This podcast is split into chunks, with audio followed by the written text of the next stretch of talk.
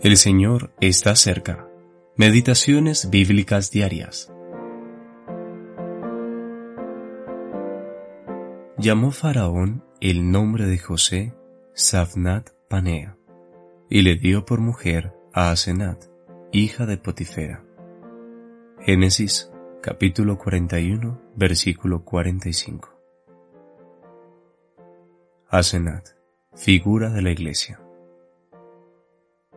José recibió un nombre nuevo, Safnat Panea. El significado de su nombre no es tan claro, pero algunos de los que han sugerido son Luz del mundo, Salvador del mundo, Revelador de secretos. Todos calzan perfectamente con José.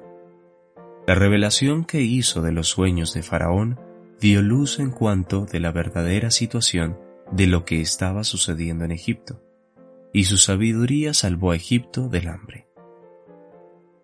Nuestro Señor es la luz del mundo, y en su gracia infinita ha traído a los hombres la revelación del amor de Dios. Él es el revelador de secretos.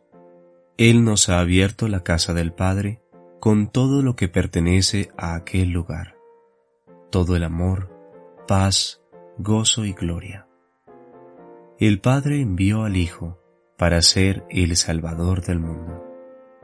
Primera de Juan, capítulo 4, versículo 14, versión la Biblia de las Américas. Y entonces Faraón le dio a José la esposa adecuada para él, Asenat. Recibió una esposa, alguien igual a él en su posición de exaltación, apta para compartir con él en el gobierno de Egipto.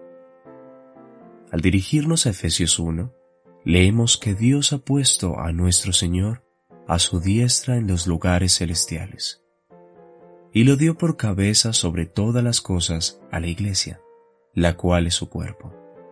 Efesios capítulo 1 versículos 20 al 23.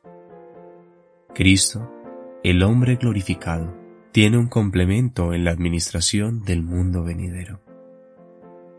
El misterio de la voluntad de Dios es que todas las cosas, tanto las que están en los cielos como las que están en la tierra, sean puestas bajo la autoridad de Cristo. Efesios capítulo 1, versículo 10. En este pasaje de Efesios 1, la iglesia es distinguida y diferenciada de todas las cosas. Existe una unión viva entre Cristo y la Iglesia, la unión de la cabeza y su cuerpo. Él no está allí como cabeza sobre la Iglesia, sino como cabeza dada a la Iglesia. Y esto implica una afinidad como la que vemos tipificada en el relato del Génesis, cuando Dios dijo, No es bueno que el hombre esté solo. Le haré ayuda idónea para él. Génesis capítulo 2, versículo 18. La Iglesia, el cuerpo de Cristo, es su ayuda idónea, y compartirá con Él el dominio del mundo en el reino venidero. N. Anderson